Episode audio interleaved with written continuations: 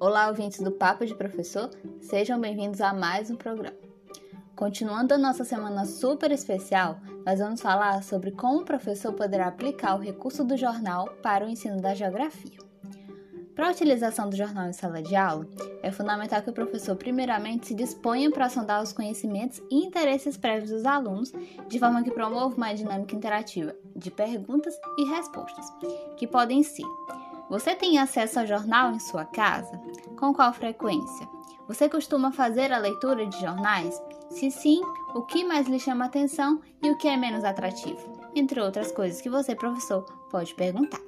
E assim você vai conseguir identificar e fazer um levantamento do perfil dos seus alunos em relação a essa temática. Uma proposta é que os alunos possam construir um mural jornalístico na sala. Para isso, o professor deverá disponibilizar para a turma vários jornais impressos ou solicitar aos alunos que busquem em casa esse material.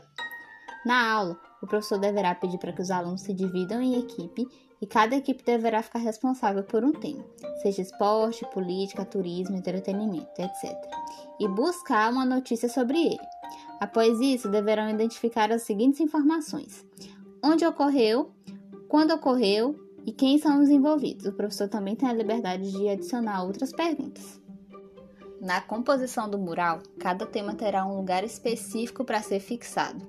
Na finalização, as equipes irão demonstrar como reportar a informação do noticiário para a turma, informando onde e como ocorreu, quem estava envolvido e qual foi o desfecho. Outra sugestão seria utilizar o mapa para situar os alunos sobre onde a notícia ocorreu, o estado, a cidade, se foi no bairro deles ou não, se eles conhecem ou já ouviram falar. E então, que tal começar a utilizar esse recurso com seus alunos? No próximo e último episódio, você irá conhecer as vantagens educacionais ao trabalhar o jornal como recurso para as aulas de geografia, com a nossa convidada, a professora Carla Mendes. Não perca e até mais!